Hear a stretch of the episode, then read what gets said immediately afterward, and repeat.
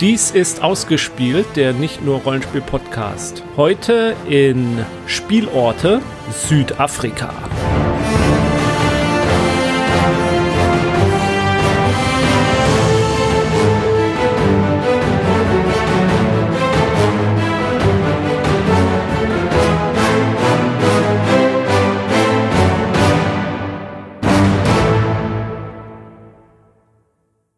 Hallo, mein Name ist Jens und mit mir in dieser Sendung ist dabei der Benjamin. Hallo Benjamin. Hallo, vielen Dank für die Einladung. Ja, das ist ja keine Einladung, du bist ja Dauergast. Äh, nein, nicht Dauergast. Du, du, wohnst ja hier auch, so. Mensch. Ich dachte, das sagt man so. Ich wollte nur ja. das formell richtig machen. Gut. Heute äh, graben wir unserer alten Sendereihe die, die, die Spielorte wieder aus und ich muss mich ständig zusammenreißen, nicht Reihenfolgen zu sagen, sondern Spielorte. Heute wollen wir uns über ein Land unterhalten. Das ist eine ganz Besonderheit jetzt in dieser äh, Reihe von Sendungen, die wir hier haben. Bisher haben wir uns mit Städten oder in Orten behandelt, heute mit einem Land, nämlich Südafrika. Und Benjamin, du hast eine Zeit lang in Südafrika gelebt und kannst uns ein bisschen was von deinen Eindrücken dort erzählen. Und dann können wir vielleicht zusammen so ein bisschen spinnen, wie man den Ort äh, Südafrika als sich als Spielort im Rollenspiel erschließen könnte, was es da für Besonderheiten gibt. Aber wollen uns auch äh, vorweg äh, vielleicht noch ein bisschen über, über die Besonderheiten dieses Orts vielleicht nochmal unterhalten. Ein Disclaimer vorweg schicken. Ja, in der Art, genau. Wir wissen, dass wir nichts wissen. Ist das ein guter Einstieg? Das ist ein sehr guter Einstieg. Ich habe, ähm, wir reden über das Land Südafrika, aber wir reden auch irgendwo über Afrika an sich. Und mir ist erstmal wieder bewusst geworden, wie wenig über ich über diese gesamte Region, über diesen Kontinent weiß. Und wie sehr ich ihn immer wieder unterschätze. Denn wenn man, sich, wenn man sich Afrika auf der Karte anguckt, dann könnte man meinen, Afrika ist so groß wie Grönland.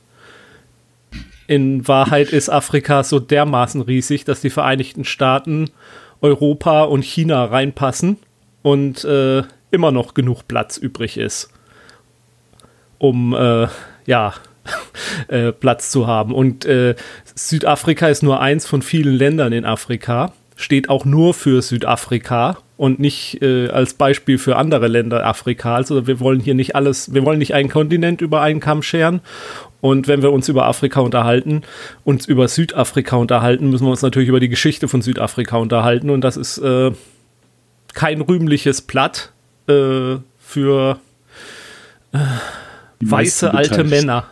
Ja, nee, auch, auch schwarze äh, Männer aller Generationen. Also es ist ins, insgesamt eine komplizierte, gewalttätige und noch nicht abgeschlossene Geschichte. Wobei, nee. naja, welche ist das schon?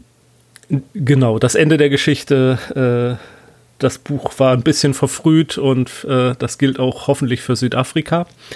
Und nur der Fakt ist halt, ähm, viele der Probleme, die es heute dort gibt in diesem Land, äh, stammen aus der Zeit oder haben ihren Ursprung im Kolonialismus und äh, dem können wir uns nicht entziehen, dessen Früchte haben unsere, unsere Vorfahren genossen und dessen Früchte ziehen wir irgendwo auch immer noch. Also da finde ich, muss man mit einer gewissen Demut an das Thema auch rangehen. Das werden wir versuchen, aber wir werden dem Thema nicht gerecht werden, weil wir sind nur ein Rollenspiel-Podcast, der am Ende des Tages sich nur überlegt, was, wie, wo könnte man spannende Geschichten erzählen. Wir sind aber nicht nur ein Rollenspiel. Deswegen klammern es auch nicht komplett aus. genau. Wir wagen uns trotzdem ran. Okay. Äh, wir fangen diese Sendung ja meistens mit einem Steckbrief an. Und mhm. äh, dann gehen wir doch den Steckbrief mal äh, für Südafrika einfach durch. Name des Ortes. Ja, Republik Südafrika, wenn man das auf jetzt bezieht. Ja, die Lage. Da äh, habe ich notiert, also nördlicher als man denkt, ähm, auch wenn es Südafrika heißt, wenn man sich das mal im Vergleich ähm, auf dem Globus anschaut, ähm, wird man, also zum Beispiel im Vergleich zur Südspitze von Argentinien oder Australien oder Neuseeland, wird man da so eine Überraschung erleben. Also ist es noch eine deutliche Schwimmdistanz bis zum Südpol. Und also ja, der südlichste Punkt in Afrika, aber nicht die südlichste Landmasse. Mhm. Herkunft des Namens? Ja, also das hat, da hatten wir schon mal äh, in der, in der Vorbesprechung drüber äh, kurz gesprochen. Ja, also ähm, ich habe hier notiert, europäische Kolonialmächte haben relativ willkürlich Grenzen durch den Kontinent gezogen und Namen verteilt. Und weil das da im Süden von Afrika war, haben sie es Südafrika genannt. Ja, sie waren schon einfallsreich. Ja, ja äh. brillant. Ich mein, ja. Höhe über Null? Ja, also die Höhe über, also die höchste Höhe über Null ist 3482 Meter in den Drakensbergen, aber ähm, ja, das ist ja ein Land insofern. Da haben wir von Null bis. Mhm. Einwohnerzahl? Das sind 59, also kn äh, kn knapp 60 Millionen, rund 60 Millionen. Mhm. Durchschnittstemperatur? Das ist ja, wenn man ein Land betrachtet, gerade eins, was so vielfältig ist, schwierig. Also ich habe da ein bisschen rumgegoogelt und bin gekommen, dass es in der Mitte im Mittel äh, 24,7 Grad ist. Ähm, das mittlere Temperaturminimum ist 11,7 Grad. Ähm, aber wir reden hier tatsächlich von sehr, sehr unterschiedlichen Regionen, von also Sandwüsten, ähm, äh, im Hochplateau, ja, da wo ich gelebt habe, in der Nähe von, also Pretoria, Johannesburg liegt sehr hoch und es hat sehr, natürlich sehr kontinentales Klima. Wenn man dann nach Durban und so weiter an den Indischen Ozean geht, ist es dann auch eher tropisch vom Gefühl her. Ähm, also es ist sehr, sehr unterschiedlich. Kann man also mhm. nicht so über einen Kamm scheren. Aber warm grundsätzlich. Naturbesonderheiten. Ja, da habe ich nur aufgeschrieben, wo soll man da anfangen? also wir reden ja hier, das ist wieder so ein Punkt, wir reden ja von einem Land und da ja. äh, also sehr, sehr viele und fantastische. Wir kommen zu einigen. Interessantes. Ja, das ist ja genau das gleiche Thema. Also ich meine, aufgeschrieben als Stichpunkte hatte ich mir, aber dann habe ich äh, auch dann aufgehört, weil ich dachte, das, das könnte weiter so gehen. Also ich habe als erstes notiert komischerweise die Wiege der Menschheit, wahrscheinlich weil das mit unseren Ursprüngen zu tun hat und weil die Afrikaner auch nicht müde werden, das zu betonen, dass hier die Wiege der Menschheit sind. Also wir wissen natürlich heute, dass das sozusagen ähm, nicht nur auf Südafrika beschränkt ist, aber ähm, äh, dass das äh, es gibt sicherlich äh, einige der ältesten Fundorte von ähm, unseren Vorfahren oder deren Skeletten findet man in Südafrika. Und ähm, ja, dann hat man halt diese unglaubliche Natur, also wirklich alles, was man sich vorstellen kann, inklusive diese Nationalparks, also die geschützten Bereiche, wo du dann ja auch wirklich sehr unmittelbar und unkontrolliert, in Anführungsstrichen und mit Fußnote und so, ähm, noch wilde Natur erleben kannst. Also die Nationalparks und alles, was mhm. da drum und drin räucht und fleucht. Und, ähm, und dann fiel mir natürlich noch ein, müssen wir Tolkien noch erwähnen. Auch wenn er, glaube ich, nur vier Jahre oder so in Südafrika gelebt hat, und zwar von null bis vier, wenn ich mich nicht irre. Aber Tolkien wird auch sehr, sehr hoch gehalten, spätestens seit der, die Herr der Ringe-Verfilmung existieren. Ähm, also bezeichnen, finden die auch, dass sie ein Tolkien-Land sind. Gerade in Freistarter in der Mitte bei Bloemfontein. Also ähm, da sind schon so einige komische ähm, Souvenire zu erstehen, die angeblich was mit Tolkien zu tun haben. Okay, äh, gut. Benjamin, erzähl doch mal, wie lange hast du denn in Südafrika gelebt? Wann war das so? Wie kam es dazu? Ähm, also, ich habe also wir haben, ich, ich habe das eben noch mal probiert zu rekonstruieren, das ist nämlich gar nicht so einfach. So grob gesagt habe ich zwischen zwei Fußballweltmeisterschaften da gelebt, nämlich von 2006 bis 2010.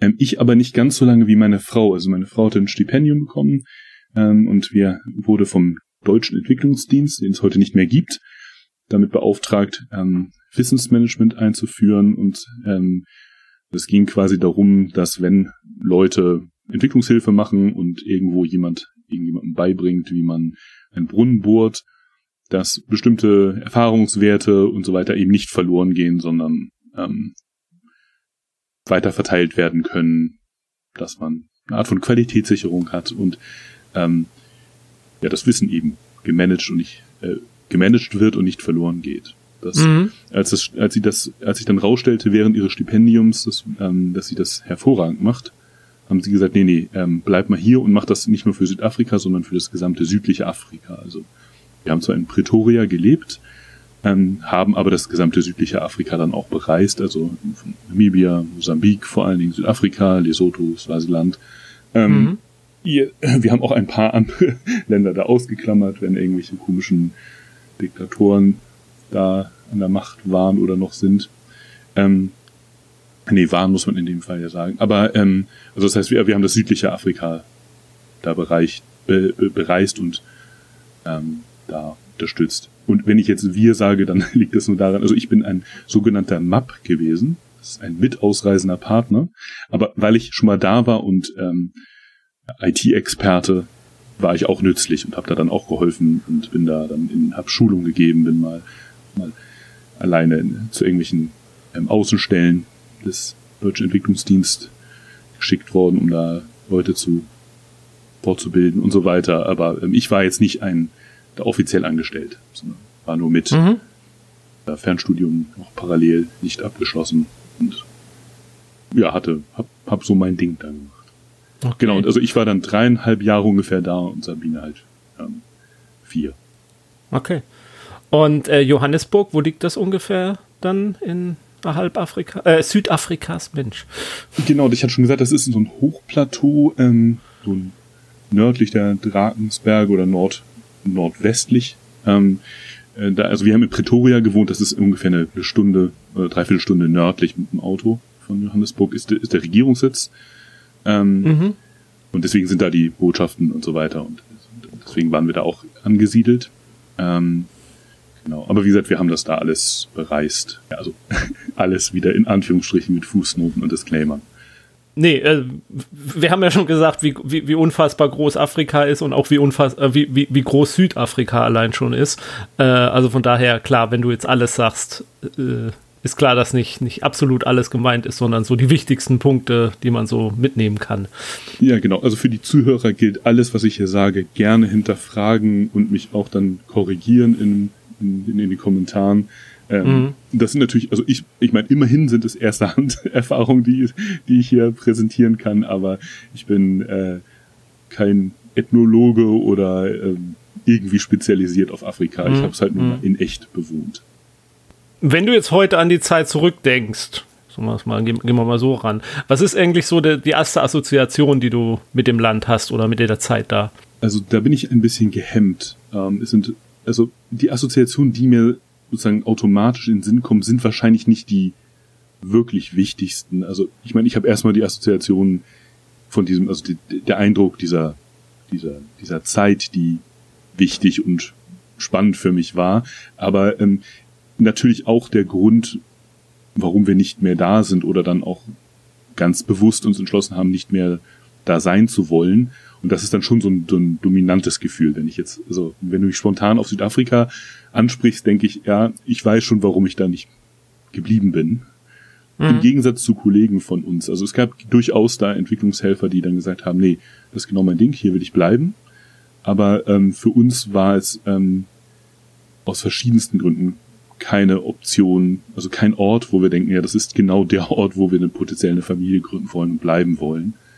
Ähm, weil man, weil doch das, das dominierende Gefühl ist schon eines von, mh, hm, ja, so einer latenten Dauerbedrohung und Anspannung.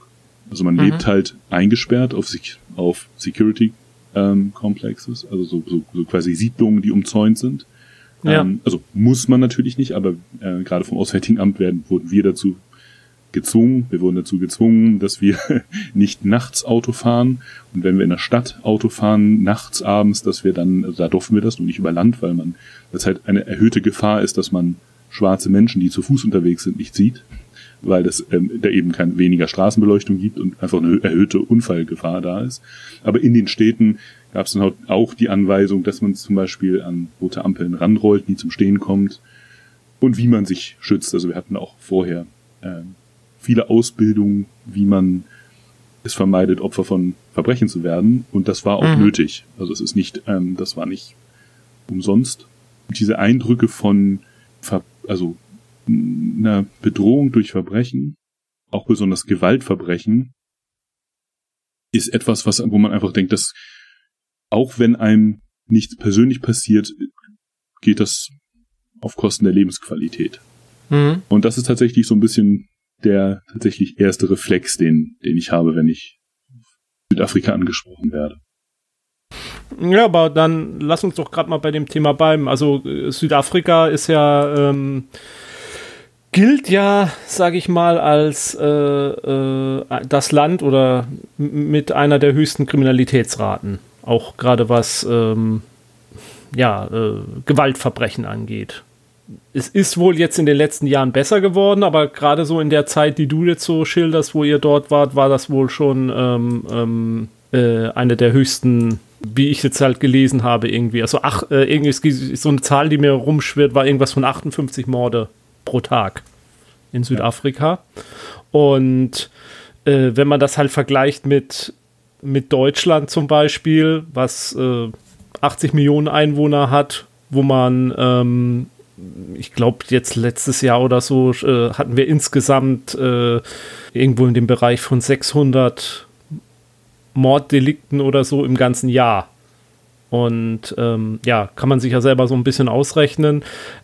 Wenn man, ich finde das ein bisschen, ich finde es ein bisschen bizarr, wenn ich in den letzten Jahren irgendwas über Südafrika gelesen habe und Gewaltverbrechen in der deutschen Presse, dann ging es immer irgendwie um Angriffe auf Buren, auf ihren Farmen irgendwie. Also mhm. das weiße Landwirte, Buren, ähm, Buren, der Begriff Buren, also glaube ich holländischstämmig, das steht ja mhm. für Bauern, ähm, angegriffen wurden. Und ich fand das immer so, jetzt im Nachhinein, auch in der Vorbereitung auf die Sendung, fand ich es ein bisschen bizarr, wenn man sich die hohe Kriminalitätsrate anguckt und auch die hohe Todesrate, dann macht das ja eigentlich einen relativ verschwindend geringen Anteil an den Toten aus die bei diesen Überfällen eigentlich sterben auf, auf weiße Bauern.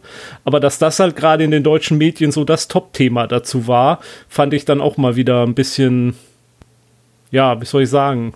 Ähm, Bezeichnend. Ja, es ist, äh, man hatte so das Gefühl, okay, die, die Leben zählen jetzt ein bisschen mehr als die ganzen vielen anderen Gewaltverbrechen, die es da gibt mit Bandenkriminalität äh, wo ja nicht nur ähm, Bandenmitglieder umkommen, sondern Unschuldige drumherum auch äh, umgebracht werden in irgendwelchen Schießereien oder dergleichen mehr. Aber das spielt da nicht so die Rolle.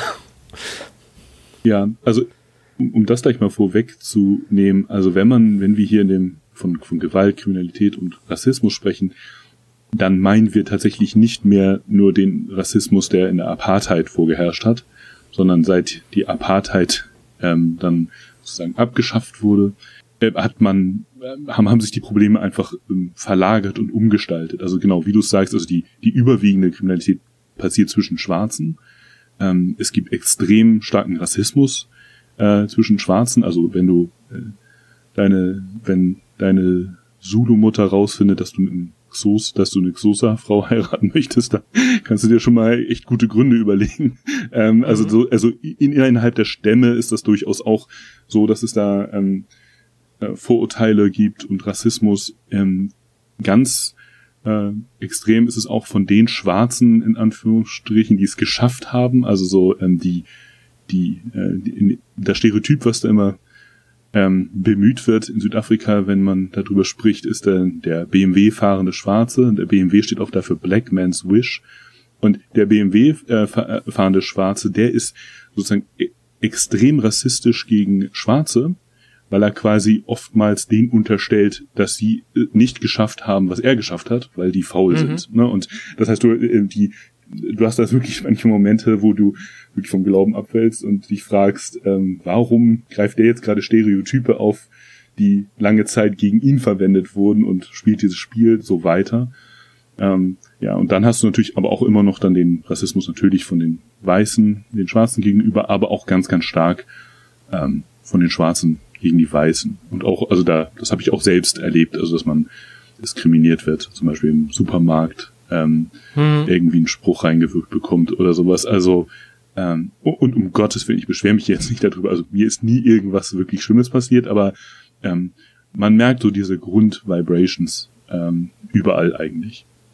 Tief gespaltenes Land dann in der Hinsicht. Und auch äh, an, an Grenzen, die man als Außenstehender gar nicht nachvollziehen kann. Richtig, genau. Also auch Sachen, die ja. einen überraschen, die man äh, nicht so auf dem Schirm hat. Euch selbst ist nie äh, was Ernstes passiert in der Zeit. Naja, also wir sind doch, also uns doch? ist schon, also ja, also uns sind, also definiere ernst. Also nein, wir sind ich, nicht Opfer von ich, Gewaltverbrechen geworden, ja, aber ja. also meine Frau, noch bevor ich nachgereist bin, ist ähm, ausgeraubt worden in einem Kaufhaus, okay. nicht mhm. weit von uns, ähm, was auch für sie ein ziemlicher so äh, Schock war, weil wir eben da auf unserer, na, sag ich mal, mit unserer naiven, ähm, verwöhnten Art, wenn du dann mitkriegst, also sie konnte dann später auf der Kamera des Einkaufszentrums sehen, wie die äh, Taschendiebe sie manipuliert haben. Und sie wurde in dem mhm. Fall halt, äh, hat, hat sie jemand gebeten, ihr was aus dem Regal runterzuholen und dann konnte sie später sehen, wie sie ausgeraubt wurde und so weiter. Und das ist natürlich sowas, da fühlt man sich irgendwie, ja, verraten und manipuliert und ja, äh, ja. das ist so der erste Kulturschock, den man so hat. Und das ist natürlich dann jetzt nichts Schlimmes, wo man Angst um sein Leben hat. Ähm, aber wir haben quasi, ich, das kann man schwer einschätzen, sowas wie alle 14 Tage haben wir aus zweiter Hand ähm, Stories über Gewaltverbrechen mitbekommen. Also Carjacking, sogenanntes Smash and Grab, also wenn Leute ähm, Fenster einschlagen vom Auto und also und zwar von bemannten Autos und zum Beispiel Einkaufstaschen von den Sitzen stehlen, während die Kinder hinten drin sitzen und die Einkaufstaschen haben. Mhm. Und, ähm, und auch dann blutbesudelt sind, weil die Menschen, die die Scheibe einschlagen, einfach durchgreifen und es ihnen auch egal ist, dass sie sich dabei an den eventuell verletzen. Okay. Und das ist natürlich in einem Land mit, ähm, mit HIV in dem Maße nicht so witzig, wenn dann ein Kind mit Blut bespritzt ist.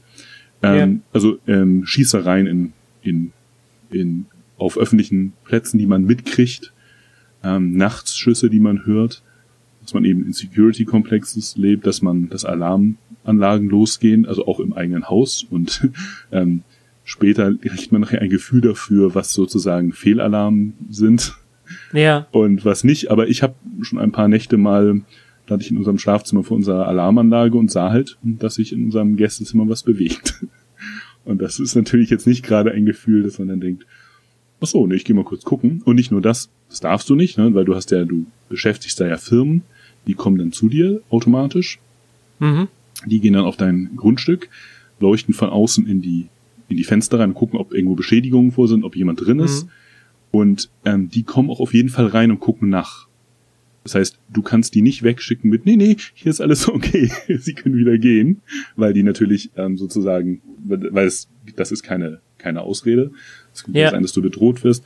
Und all diese Themen sind quasi omnipräsent. Also das mhm. ist, ähm, das kriegt man irgendwie aus erster Hand mit. Also wir hatten jetzt keine direkte, äh, keine Gewalt gegen uns, aber wir haben ja. sie halt aus zweiter Hand mitbekommen. Mhm. mhm.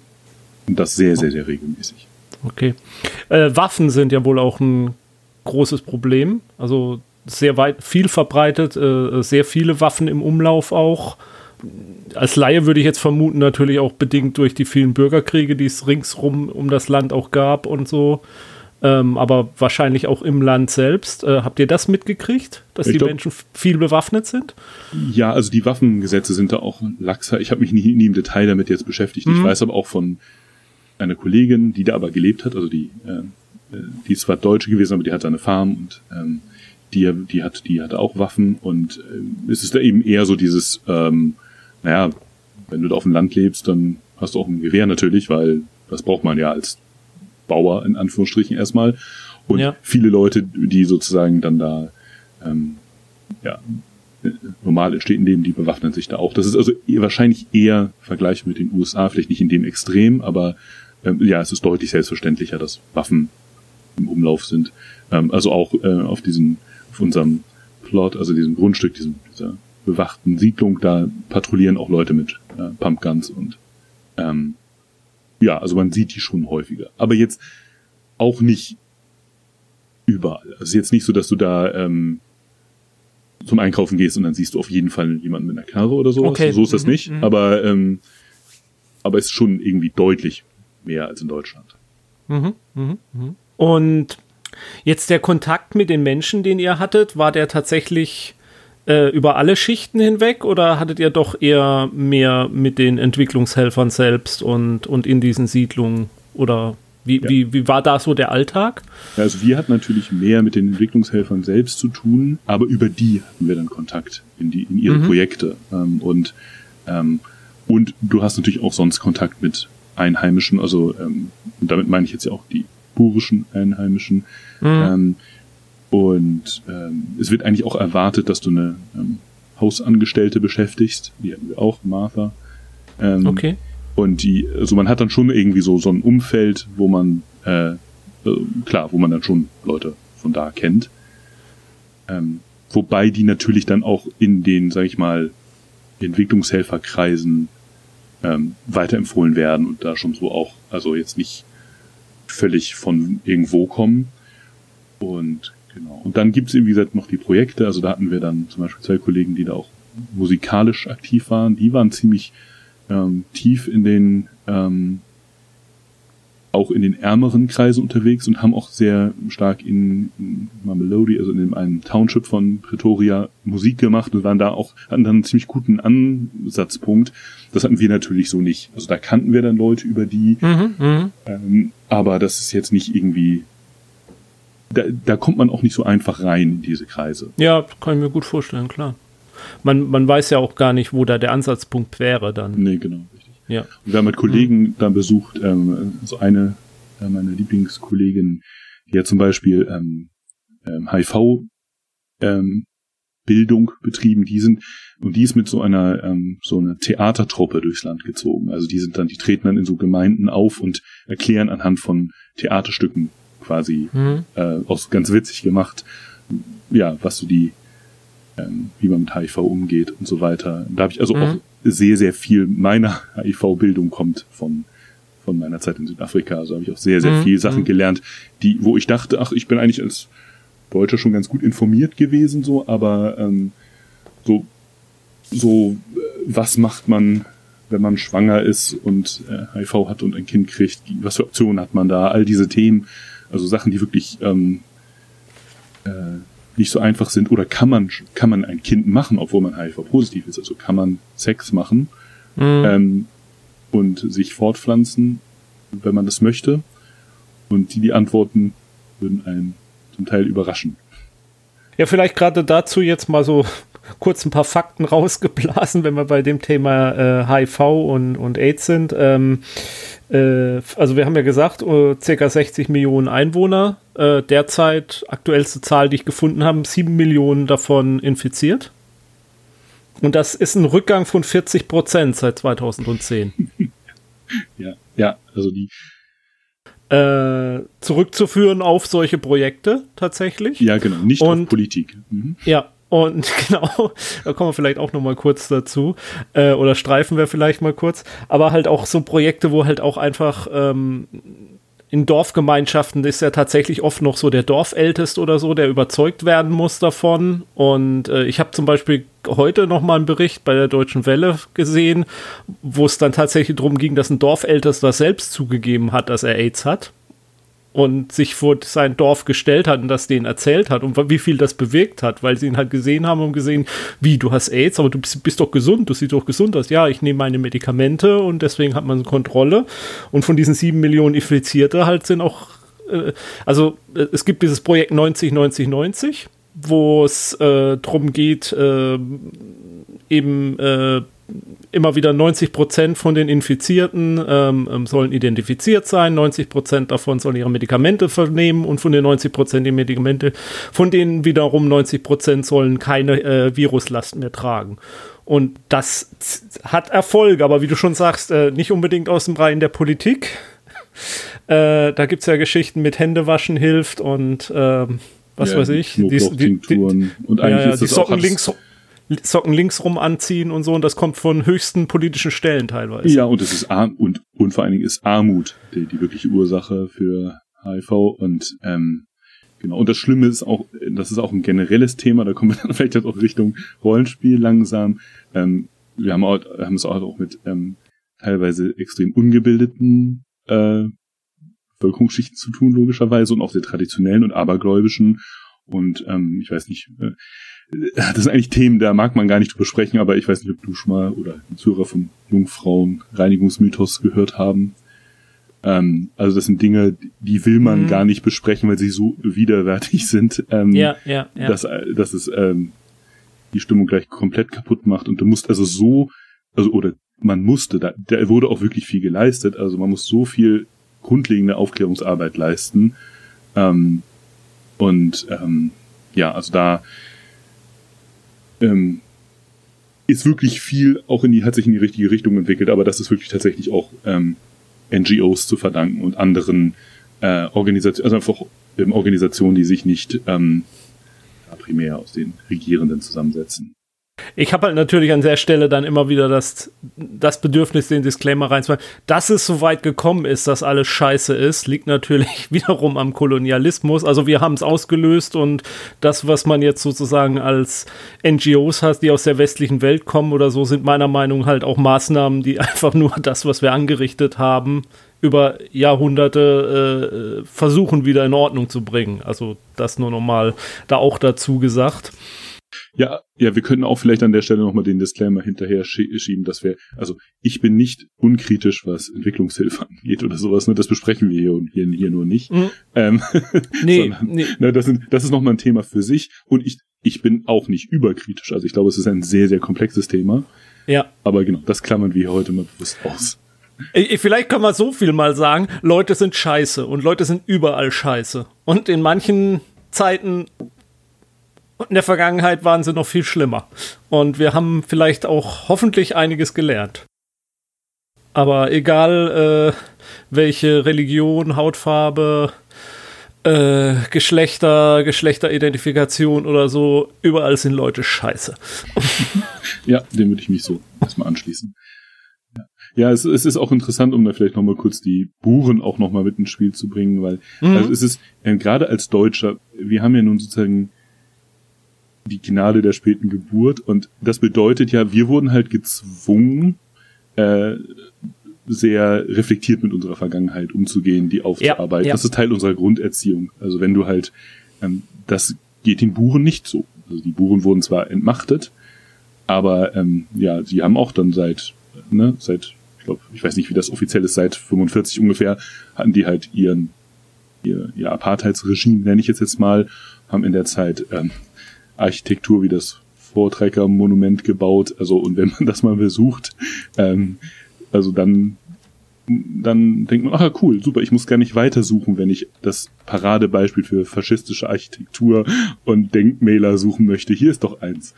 Ähm, na, das ist dann ein Denkmal, was die Vorträger, also die, die Siedler ähm, äh, wertschätzt, die dann da irgendwie äh, am Red River mehrere das Vielfache an Zulus von ihnen weggemetzelt haben. Und ich will das jetzt nicht, die militärische oder die ähm, Siedlerleistung jetzt nicht schmälern in dem Sinne, aber die Art und Weise, wie das da glorifiziert wird und wie auch wie, wie bestimmte faschistische ähm, Archetypen dargestellt werden, wie zum Beispiel die Mutter, der Farmer, so dieses, ne, dieses ähm, typische Weltbild, ähm, ist schon sehr entblößend. Und wenn man das äh, also heute mit den mit vielen Buchen bespricht, ist man doch erstaunt, wie unkritisch wir dem ganzen Thema gegenüberstehen. Whatever happens, we have got the Maxim gun and they have not. Genau. Das äh, ist, glaube ich, aus einem äh, Gedicht von einem englischen Autoren aus der Zeit wenn wir jetzt mal versuchen wir mal irgendwie zu Richtung Geschichtchen und Geschichten zu kommen mhm. und gerade diese äh, Kämpfe, also die Sulu-Kriege oder so, britische, äh, die Briten haben da mitgemischt, die Buren, die Holländer, diese ganze Konstellation, vielleicht versuche ich es gleich mal ein bisschen aufzulösen, aber äh, das sind halt Kämpfe, äh, wo, wo afrikanische also wo Zulu-Stammeskrieger zum Beispiel äh, mit, mit äh, Lederschilden gegen äh, Stellungen mit Maschinengewehren angerannt sind. Und die waren nicht, nicht mal so kurz davor, die Maschinengewehrstellung vielleicht doch zu überrennen. Also ähm, mit einem, ja, ich weiß nicht, mit einem Mut der Verzweiflung, den man sich dann ein paar Jahre später die westlichen Mächte sich gegenseitig in den Schützengräben niedergemacht haben, äh, hat man das in Afrika schon äh, vorbereitet. Diese Zeit halt so um die ja, zwischen, 18, zwischen 1800 und 1900, also dieser Wechsel, der da stattgefunden hat, ist natürlich auch eine, eine Zeit, die man, wenn man möchte, könnte man da rollenspielerisch sicherlich super interessante Geschichten erzählen. Äh, es ist halt nicht einfach, ähm, den, dem aus heutiger Sicht gerecht zu werden, irgendwie. Äh. Wobei das natürlich für viele Settings gibt. Ne? Also wenn man jetzt sowas an sowas wie Achtung Cthulhu denkt mhm. oder sowas, ne, ist es ja nicht so, dass man da nicht auch mit komplizierten Fragestellungen konfrontiert werden würde. Ja. Ähm, und wir reden hier tatsächlich auch jetzt nicht, also in dieser Zeit primär, das ist jetzt nicht, sag ich mal, das ist nicht rassistisch motivierte Gewalt gewesen. Es ist also Rassist, da waren Rassisten unterwegs, aber die haben da gesiedelt und das gilt auch für die ähm, Bantu-Völker, wie sie heißen, also, Zulus und Xhosa. Also da sind viele Stammesbewegungen passiert und einer der großen Kriege, die du wahrscheinlich gleich erwähnen wirst, ist natürlich auch der Burenkrieg und der ist ja zwischen den Engländern und den Buren, also den holländischen Siedlern. Ja, ähm, ja. Ich habe übrigens gerade noch, um mich mal zu, zu korrigieren, das habe ich noch mal kurz ergoogelt, das ist nicht der die Schlacht am Red River, sondern am Blood River, so heißt der. Da haben äh, so an die 1000 äh, Siedler und Personal wurden von 10.000 bis 20.000 Zulu-Kriegern gestellt und haben von denen ähm, 1000 bis 3000 getötet und äh, hatten nur drei Verwundete.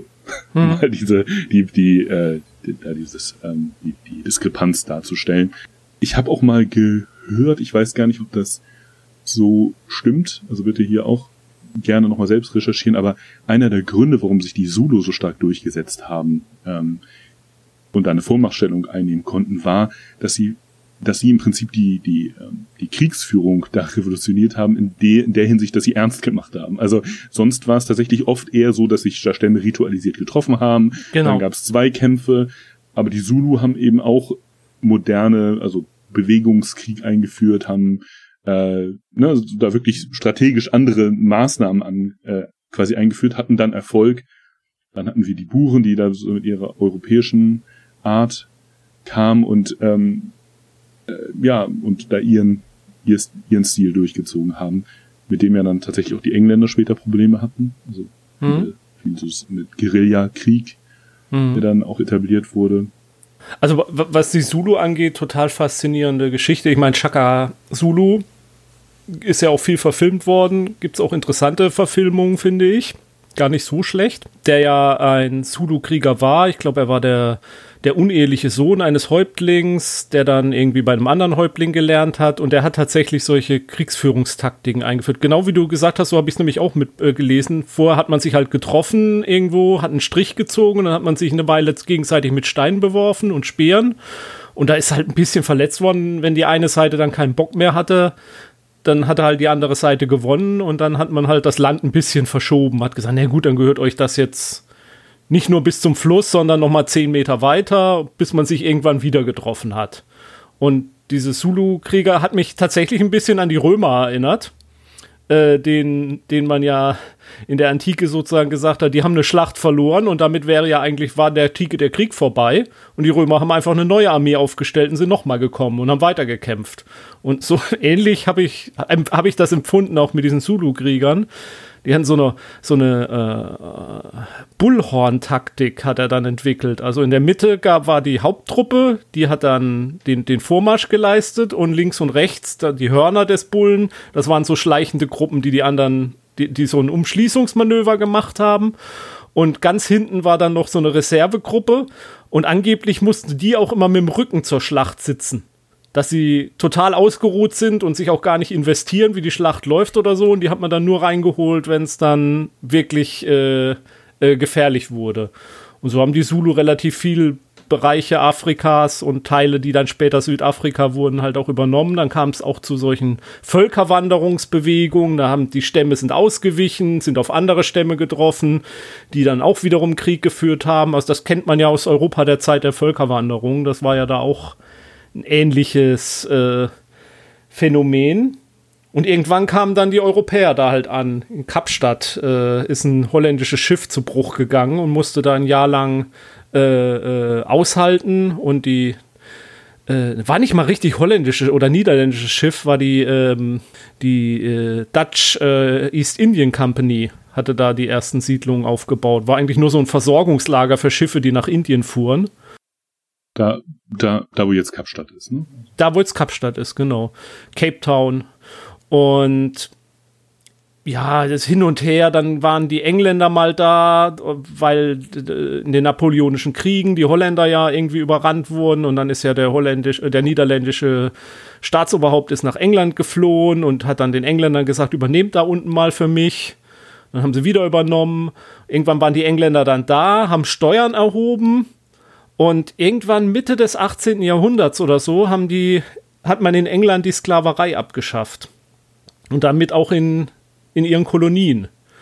Und das hat den Buren, also den holländischstämmigen dort, nicht gepasst, weil man teilweise ihre Lebensgrundlage dadurch weggenommen hat. Und dann kam es zu so einem großen Treck.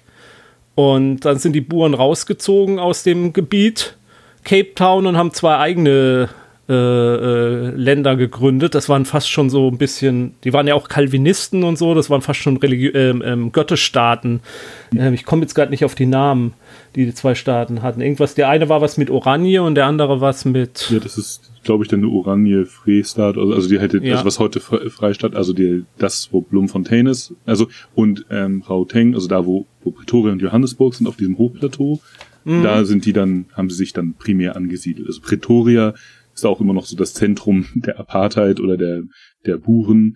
Ähm, man hat da eben Pretoria ist ja auch nach ähm, Pretorius benannt, das ist also einer der Burengeneräle gewesen und so. Also äh, das ist tatsächlich da ähm, so, also da, wo ich auch ähm, gelebt habe, ist das Zentrum der burischen Kultur. Und wie mir versichert wurde, das ist auch nicht eine interessante Information, also äh, ich weiß gar nicht mehr, was das für eine Quelle ist. Die kann durchaus auch burisch sein, also eingefärbt, also bitte auch nicht wörtlich nehmen, aber ähm, mir wurde gesagt, am Anfang war es durchaus auch so, dass die anderen afrikanischen Stämme durchaus mit burischer Dominanz klarkamen, weil sie das auch untereinander hatten. Also es gibt halt ne, den einen Stamm und der ist dann jetzt gerade mächtig, dann geht man woanders hin und das passt dann schon so. Mhm. Und die Buren kann man wohl auch ganz gut auch als ein afrikanischer Stamm begreifen, wenn man etwas später guckt. Und es ist tatsächlich auch so, dass sich sprachlich im Afrikaans bestimmte Muster etabliert haben, die nicht europäisch oder holländisch sind, sondern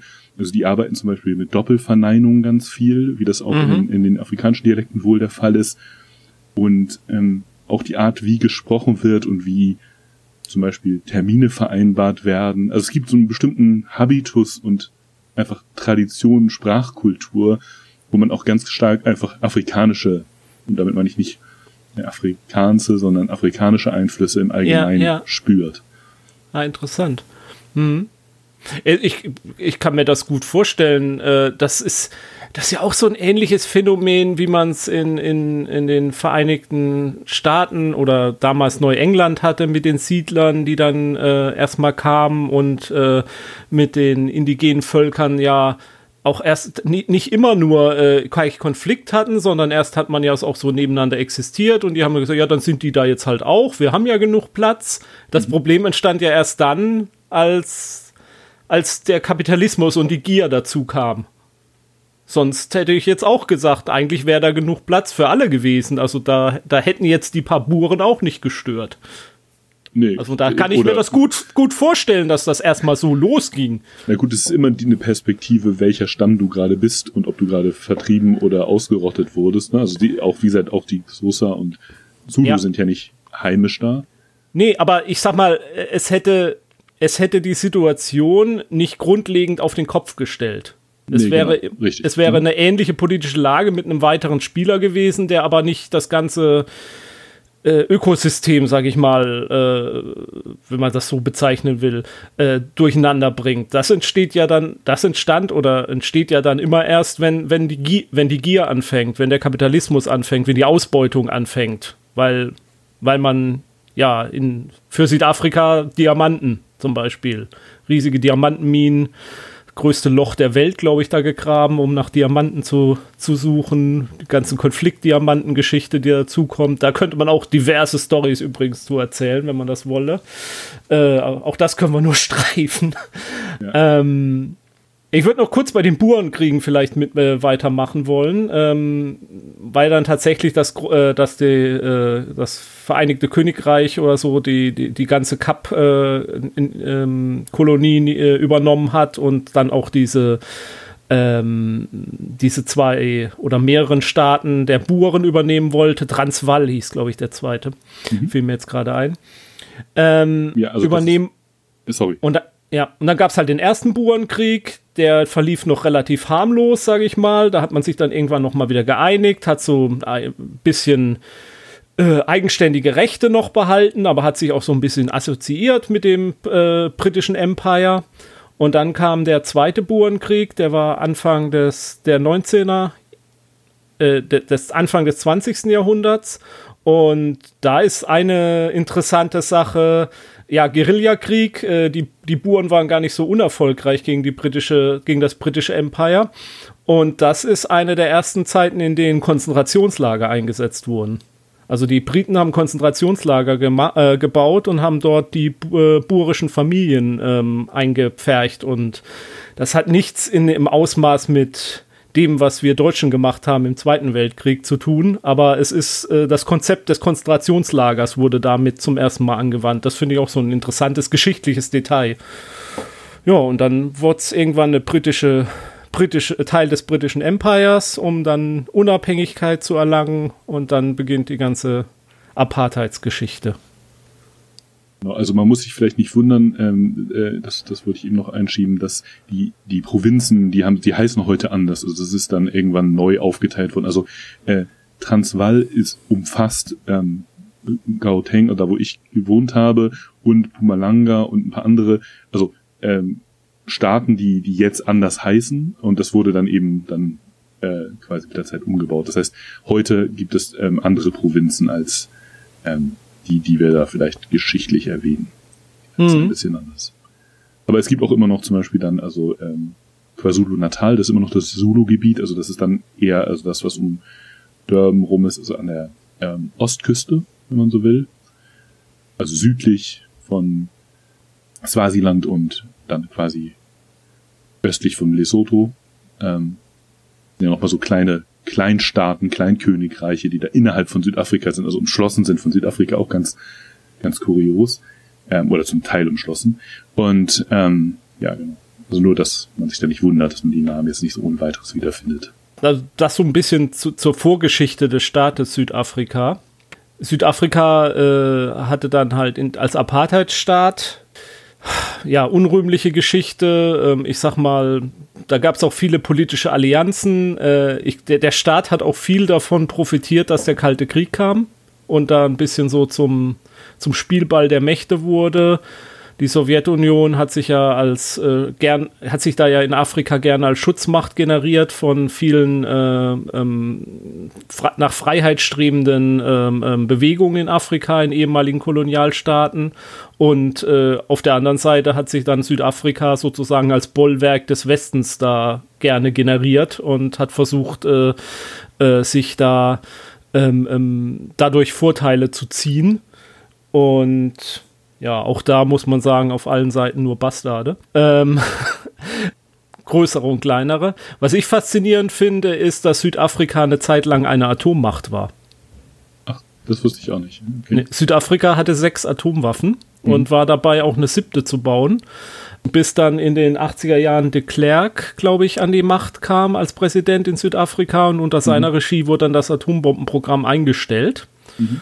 Und ähm, wenn man es positiv formuliert, dann, also ich habe ein Interview mit ihm gelesen, da liest sich das nach dem Motto, naja, er hat festgestellt, das hatte alles keinen Sinn mit Atomwaffen. Das war sozusagen die Angst davor, äh, als Abschreckungswaffe zu dienen, dass da so, da sind die ganzen vielen äh, feindseligen Länder um uns rum und wenn wir eine Atomwaffe haben, dann ist das sozusagen so ein Schutz für uns, aber das hatte keine Zukunft, diese Strategie und das hat er festgestellt und er war von Anfang an dagegen und hat sie abgeschafft.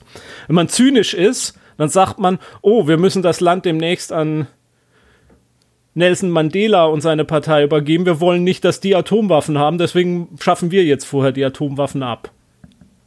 Ist jedenfalls das einzige Land außer sowjetischen, ehemaligen sowjetischen Teilrepubliken, das freiwillig auf seine Atomwaffen verzichtet hat. Ja, in, in Mosambik, da merkt man das auch noch, wenn man da ähm, Land ist, dass das halt so diesen starken ähm, sowjetischen Einfluss wohl hatte. Ähm, ja. Und genau. Und auch, also ich glaube, es gibt auch, ähm, äh, das, das war dann ja auch Deutsch-Ostafrika, also da gab es dann auch, glaube ich, zur, zur DDR ganz viel Beziehungen. Also die haben auch so einen Schüleraustausch und so gemacht. Und also Mosambik mhm. ist da relativ, äh, hat man also durchaus so diese Kommunist, kommunistischen Rest, Reste, die man da spürt. Und dann natürlich mit Deutsch, Südwestafrika, Namibia auf der anderen Seite, das ist ja dann die andere deutsche Kolonie gewesen. Ja, die, die, die Buren waren im Zweiten Weltkrieg auch teilweise gar nicht so begeistert davon, dass, äh, dass Südafrika auf Seiten der, der Alliierten gekämpft hat. Also da gab es wohl sehr viele Sympathisanten für, für Adolf Hitler und auch. Mhm, ähm, kann ich mir ja. vorstellen. Gut. Ähm, dass wir uns als kleiner Geschichte, also, also, wirklich als, als äh, rasanter Überflug über die Geschichte, wir haben viele, viele, viele Lücken gelassen. Ja, wir, wir, äh, wir können aber vielleicht nochmal wertschätzen in dem Moment, ähm, also dann da, also vor allen Dingen Nelson Mandela ähm, mal hervorheben. Ja.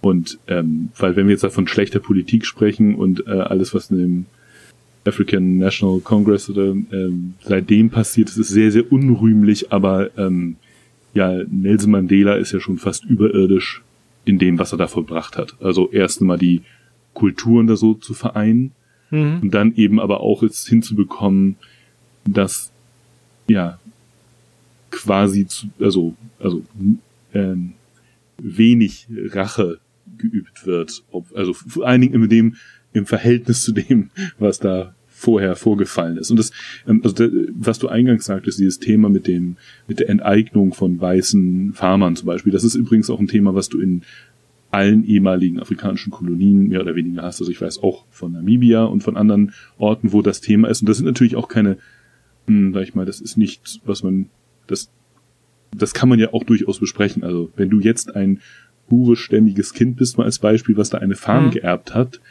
dann ist das ja auch nicht deine Schuld, dass das eventuell eine Farm ist, die mal ähm, äh, wo die davon profitiert hat, dass sie mhm. äh, Unrecht gegen andere ausgeübt hat und du bist trotzdem ein Einheimischer dieses Landes, hast da deine Wurzeln und ähm, musst es aus meiner Sicht auch nicht einsehen, dass du da, dass dir dein Land weggenommen werden kann, was du erben würdest, theoretisch. Mhm. Also das sind, mhm. das sind ja wirklich komplizierte Themen, ähm, die deswegen vielleicht auch dann diesen Platz in der Presse haben, weil sie, ja, sag ich mal, juristisch oder politisch kompliziert sind. Anders als es einfach Raubüberfälle oder so. Da sind, dann geht es dann natürlich auch um die, um die Ursachen. Aber ähm, also ich, ich finde es tatsächlich auch nicht so einfach zu sagen, ähm, ja, äh, du hast jetzt einfach eine andere Mehrheit an der Macht und die kann jetzt da auch quasi eine Willkürherrschaft etablieren, nur umgekehrt. Das ist natürlich dann auch keine Lösung. Da gibt es auch Extrembeispiele in anderen afrikanischen Ländern. Und da ist eben Südafrika auch dank Nelson Mandela eben ein eher gutes Beispiel, ja, dass es ja. nicht eskaliert ist. Nein, also ja, also dieses dieses erste Bauchgefühl, was man halt hat, wo man so denkt, ey, dieses Apartheid-Regime, das war so bizarr und, und so ungerecht und, und so, so, so brutal äh, ja so Details mit Kindern, denen, denen ein Bleistift in die Haare gesteckt wird und wenn der Bleistift festhängen blieb, dann war es ein schwarzer und wenn er runtergefallen ist, dann galt man als colored nur und, und was es da für abartige, abartige und Grausamkeiten gab. Und so das erste Bauchgefühl ist, jetzt auch für mich, wenn ich das lese, ja, Rache, die haben doch nichts Besseres verdient, als dass da äh, jetzt endlich äh, der Spieß umgedreht wird. Und, und, und diesen, die, diesem irrationalen Gefühl und, und dieser, diesem gerechten Zorn nicht nachzugeben in Person, ja klar, wir können es nur an der Person Nelson Mandela jetzt festmachen, aber da gab es ja auch viele andere, die ihm mit, also die ihm beiseite standen und, und die versucht haben und, und denen es auch gelungen ist, eben ein Versöhnungskurs trotz allem. Also das Unrecht nicht zu vergessen, aber äh, auch äh, zu sehen, wie, wie können wir in Zukunft miteinander leben. Diese Menschen sind ja jetzt da und wir müssen ja alle miteinander irgendwie zurechtkommen und da aus einer Gesellschaft zu formen und eine Nation Building zu schaffen und, und äh, ja, die Nation war ja da, aber eine gemeinsame Gesellschaft zu schaffen und diese Leistung ist, glaube ich, das, was man, was du ja auch sagst, was man einfach in den Vordergrund stellen muss, bei allen Problemen, die es gibt und dann auch sagen, ja, äh, so viele Jahr, äh, Jahrzehnte und Jahrhunderte äh, Verbrechen und Ungerechtigkeit löst man nicht innerhalb von 30 Jahren. Die Probleme wird es geben und, und mit denen muss, denen muss man sich stellen und dann gibt es wieder zwischendurch Politiker, die das eben nicht so gut machen. Und dann kann man aber auch hoffen, dass es wieder, wieder äh, jemanden gibt vom Format eines Nelson Mandela, der dann vielleicht dann auch wieder gelingt, das in andere Bahnen zu bringen. Ja, oder dass es halt aus der Gesellschaft rauskommt. Also ich habe teilweise, also ich habe eigentlich jeden unserer Besucher, die uns da besucht haben, ins Apartheid-Museum geschleppt.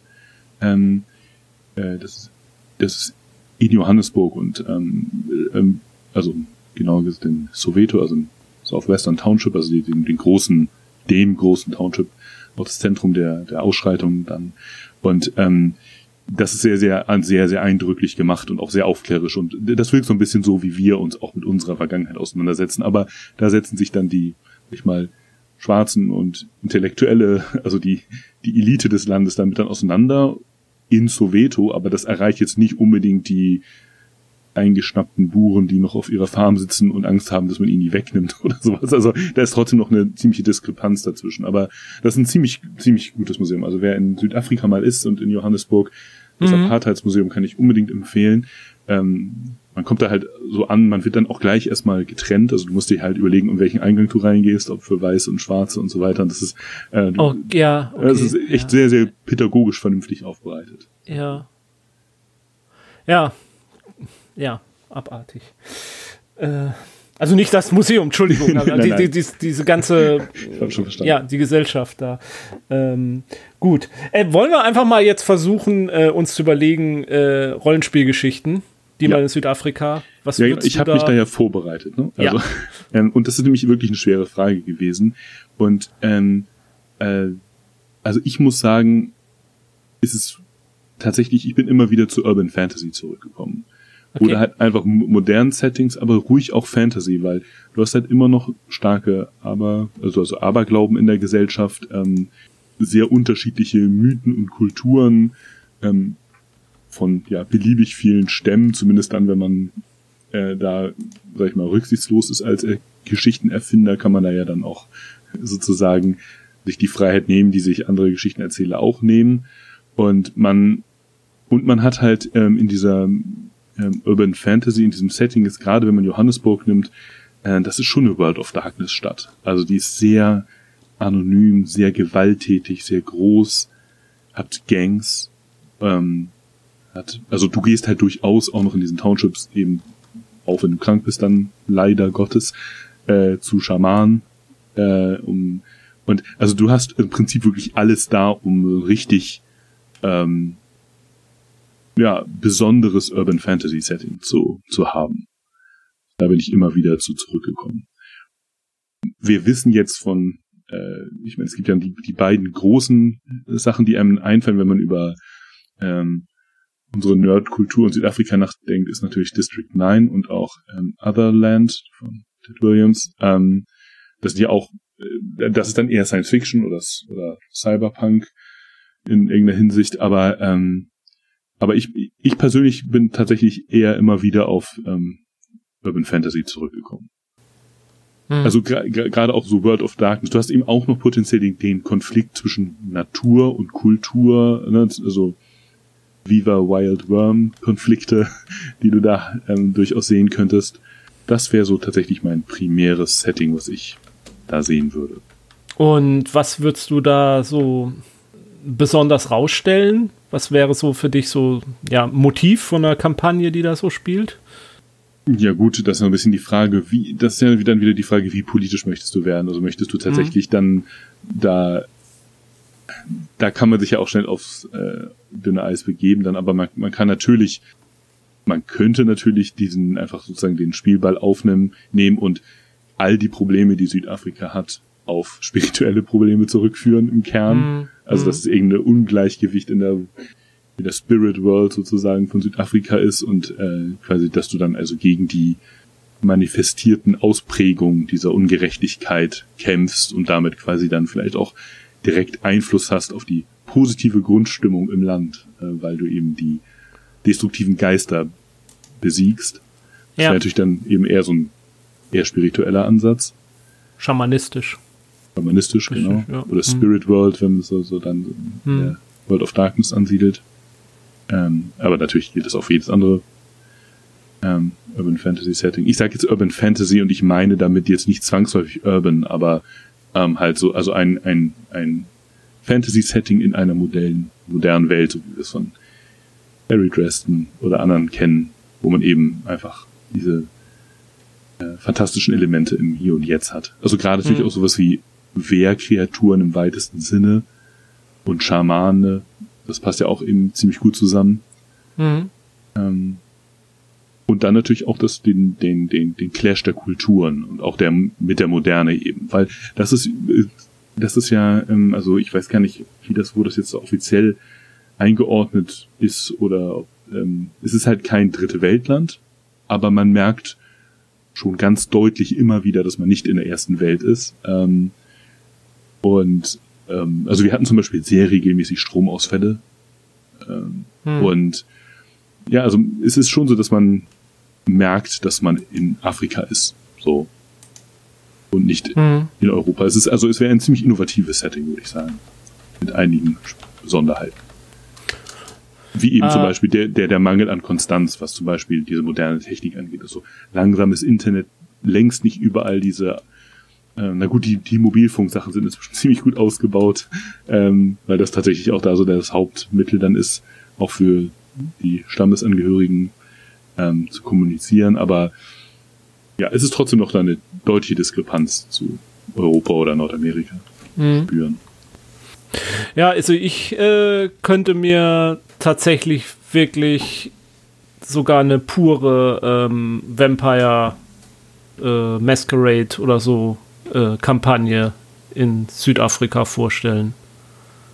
Mhm. Wo, wo man sozusagen tatsächlich auch noch so ein bisschen den Kolonialismus noch leben könnte auch. Also dass er noch existiert auf Ebene der Vampir-Clans und äh, die, die da sind aus verschiedensten westlichen Nationen, Ursprüngen und tatsächlich dann halt aber auf der anderen Seite eine Art von Freiheitskämpfer auf Vampirseite, äh, die versucht, diese Einflüsse zurückzudrängen, ohne dass ich jetzt sage, äh, äh, die, die, unter denen wäre dann alles besser oder unter denen äh, wäre es unbedingt jetzt positiver oder so, aber dass, dass man da so ein da, dass auf der Ebene, dass die tatsächlich noch nicht so weit sind wie die echte Welt sozusagen in Afrika ist. Dass es da tatsächlich sogar noch Apartheid in irgendeiner Form von unter Vampiren oder dergleichen mehr gibt. Also das, das könnte ich mir als interessantes Szenario vorstellen, in dem man halt auch diese Themen ansprechen könnte.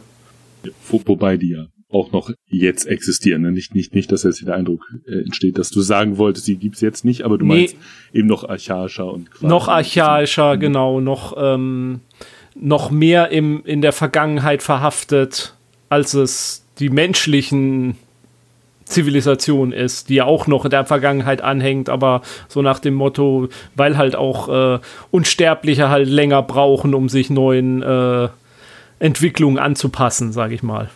Ja, also ich musste gerade, als du das erzählst, musste ich an hier Interview mit einem Vampir denken. Also jetzt äh, in diesem Fall musste ich an den Film denken und da gibt es ja die, diese Szene, wo man ähm, Louis sieht, wie er quasi ähm, in sein Tagebuch zeichnet und die, Pyram die Pyramiden besucht und, und in Europa dann, also nach Paris kommt. Aber mhm. dass er da den Tafelberg malt, ist ja auch durchaus eine Option. Ne? Also warum ja. sollten die nicht auch in Kapstadt anlanden ja, und ja. da in ein Kolonialhaus einziehen?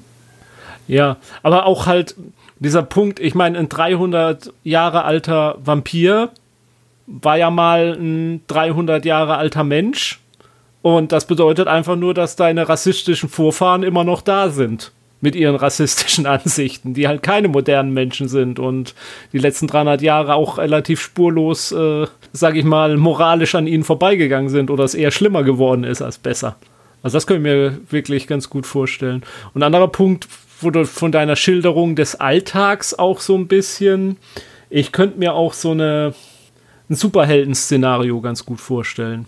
Mhm. Und zwar jetzt nicht unbedingt ein Batman, so ein Batman-Super-Szenario, nicht unbedingt eins mit bunten Superhelden, sondern eher äh, Christopher Nolan, Zack Snyder äh, Düsternis sozusagen. Oh Gott, ich habe Christopher Nolan, Zack Snyder in einem Satz benutzt. Das darf man ja eigentlich auch nicht, sorry. in dieser Form mit der mit, mit dem Extrem an Gewalt und und aber auch ähm, Bandenkriegen und dergleichen mehr, da würde ja so ein vigilanten Rächer reinpassen, den man, naja, nicht unbedingt nur positiv auch schildern müsste. Ja, total. Also da, äh, genau, und ähm, ich glaube, also ich glaube so tatsächlich, dass die Großstädte, also ganz besonders Johannesburg, sich da total für, für, vereignen. Also die Gang-Aktivitäten da sind halt natürlich extrem. Du hast ja vorhin die Mordrate schon erzählt. Es war auch so ähm, gegen Ende unserer Zeit da steuerte das ja auf die Fußball-Weltmeisterschaft in Südafrika zu.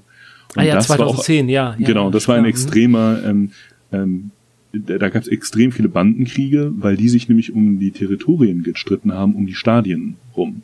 Die sind also schon während die Stadien gebaut wurden, da alle hingezogen, weil da natürlich dann das leichte Geld ist, wenn die Touristen kommen. Ja. Und das war dann okay. halt, also das war auch so, ein, so einer der Konfliktauslöser. Und äh, das hat man auch stark gemerkt. Ähm, Oh, das wäre auch tatsächlich ein, ein, super Einstieg für so ein, für so ein Szenario. Kurz bevorstehende mhm. WM und ja. Vuvuzela. Also. die Vuvuzela, ja, stimmt. Ja, ich, ich finde es. Äh, als 2010 die WM war, fand ja viel Berichterstattung auch drumrum statt, halt, wie, wie man das dann halt macht über das Land und Südafrika und so. Und da ist mir auch bewusst geworden, jetzt elf Jahre später, diese ganze Berichterstattung ist fast spurlos an mir vorbeigegangen. Also was hängen geblieben ist davon über das Land oder so.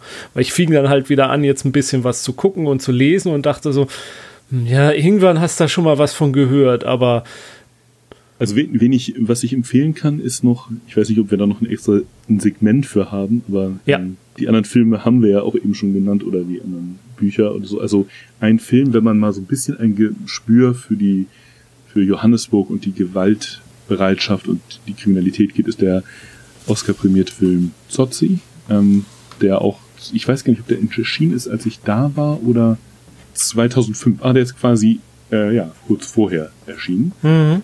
Ähm, ich weiß gar nicht, ob ich ihn da geguckt habe sogar. Ich glaube, ich habe ihn sogar in Südafrika geguckt, was natürlich dann nochmal wahrscheinlich einen stärkeren Eindruck hinterlassen hat. Aber es ist tatsächlich ein ziemlich guter Film, ähm, über den ich jetzt gar nicht so viel sagen will, weil er ähm, sehr stark von einem Twist lebt.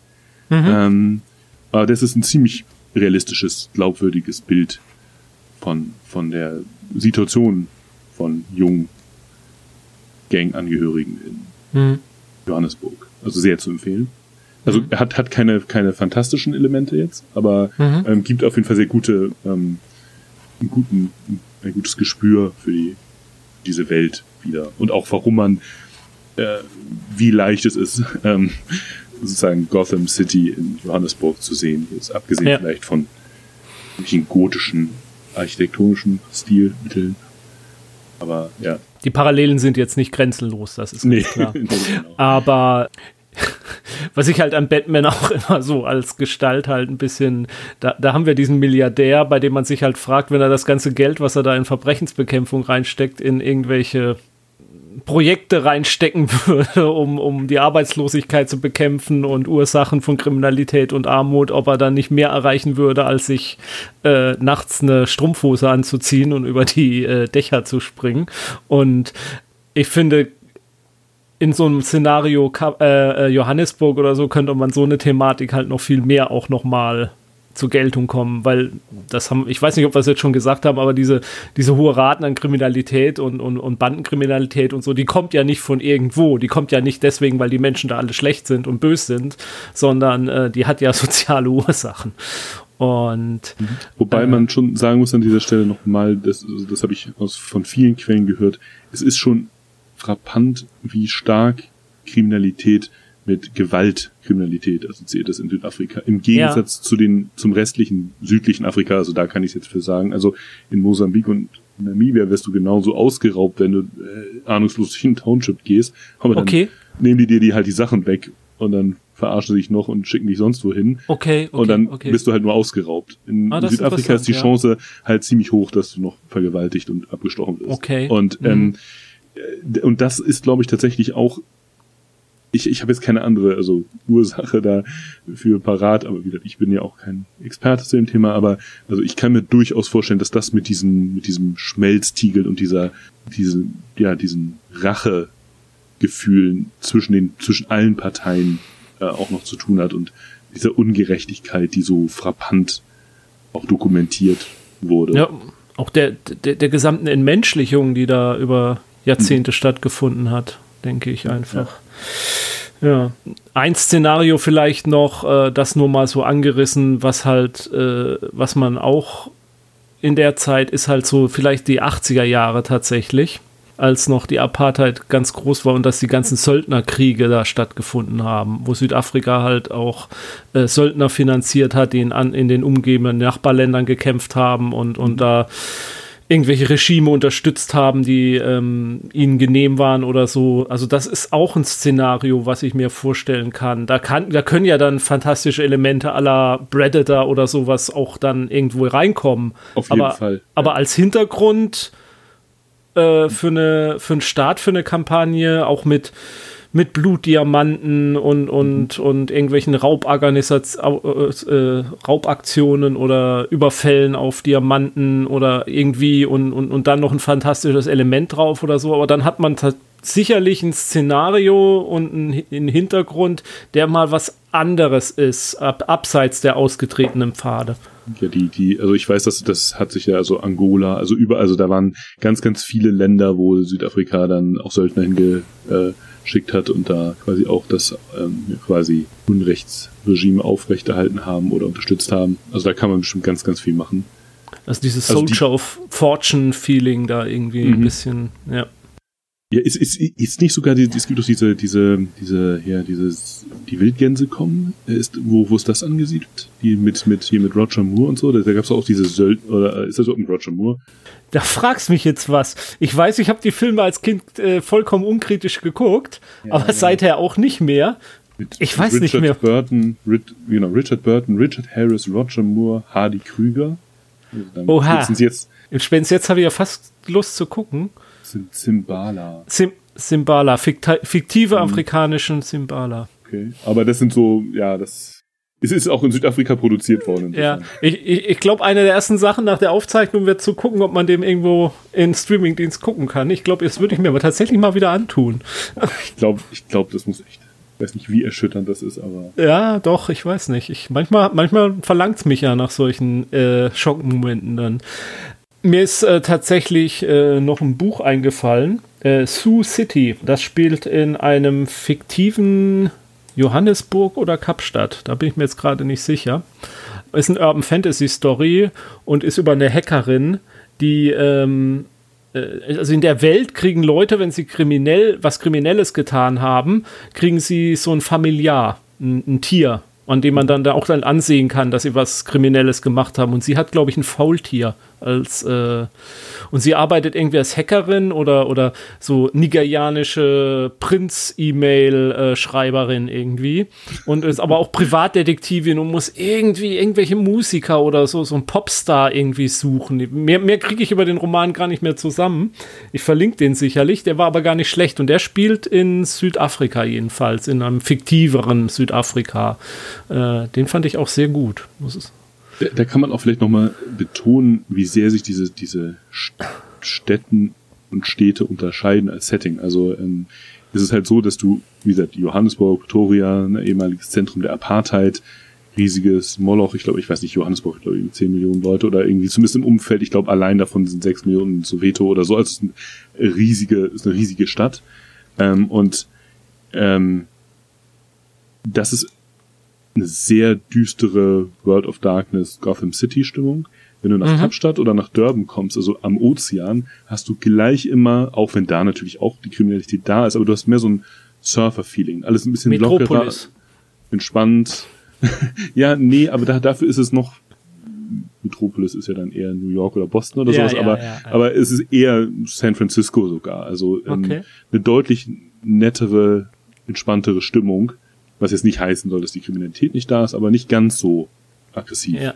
Ja. Also, und eher auch so ein bisschen, ja, subtropische Vibrations im Gegensatz zu, also wenn du dann auf dem Plateau da in Gauteng bist, da hast du dann wirklich dieses, ähm, ja, diese, diese Kontinentalklima und überhaupt, also es ist zwar heiß, aber es ist irgendwie, ja, trocken und steril.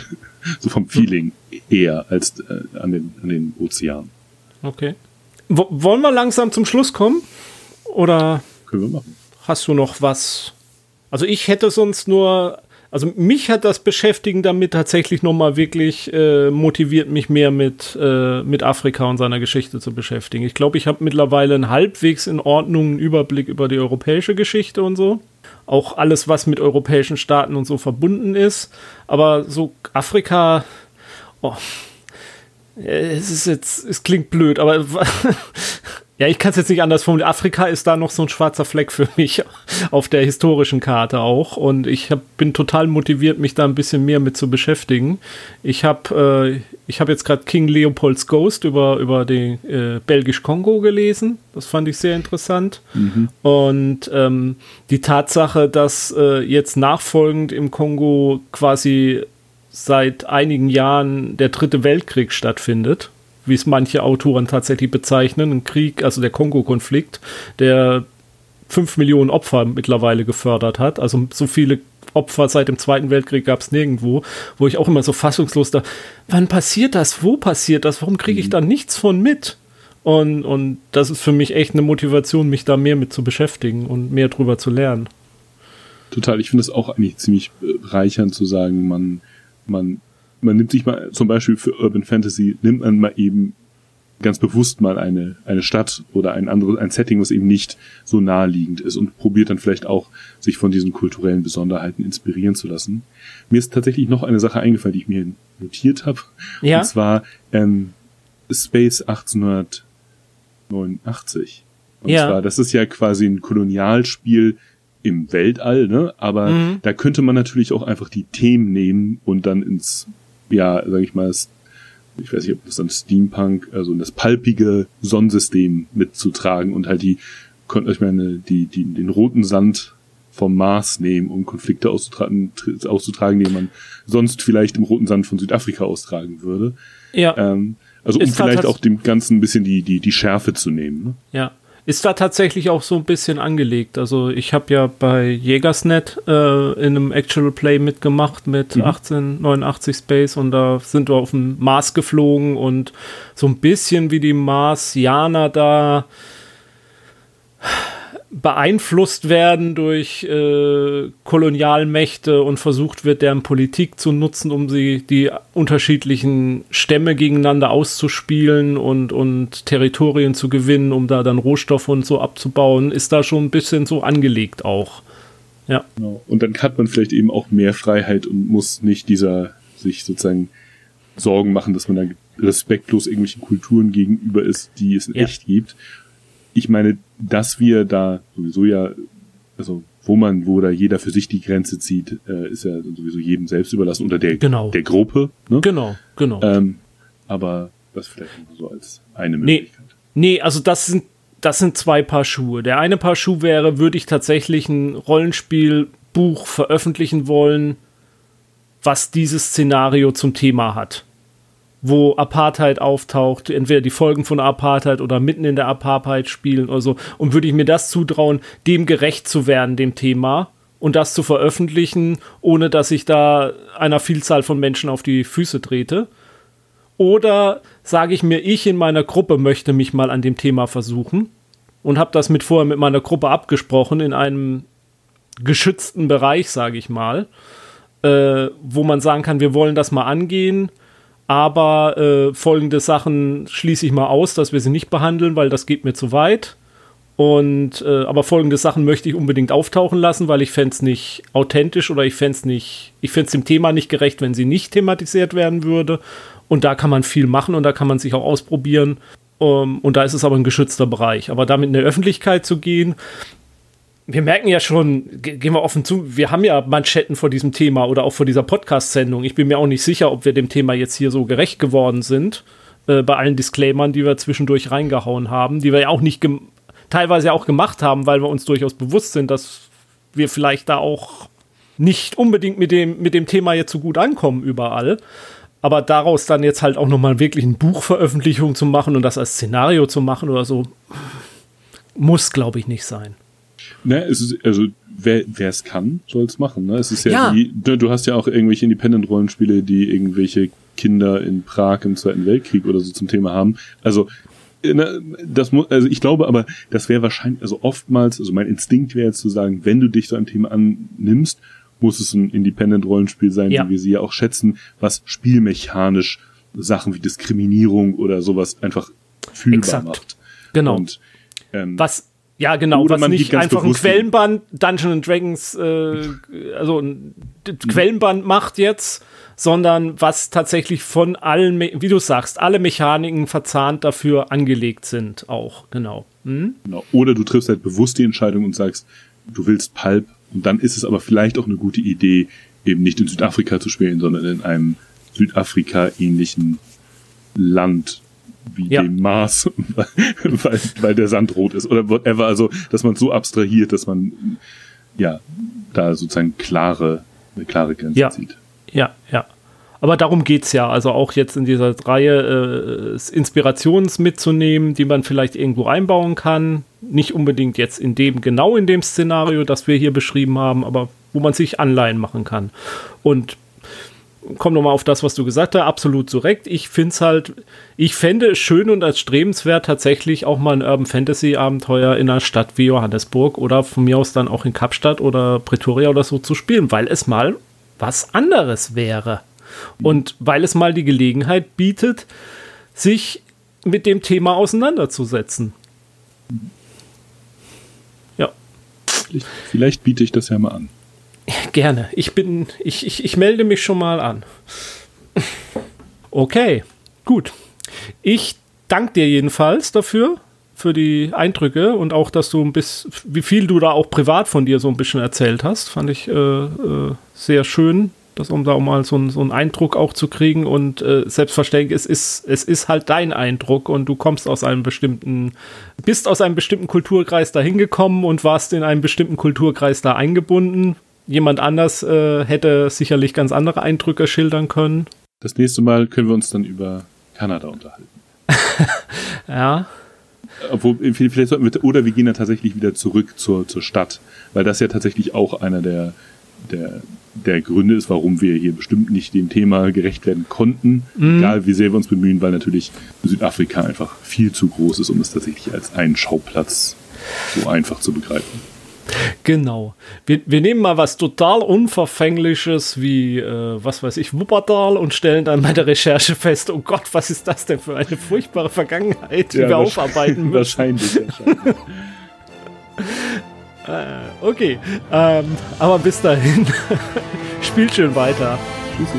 Tschüss.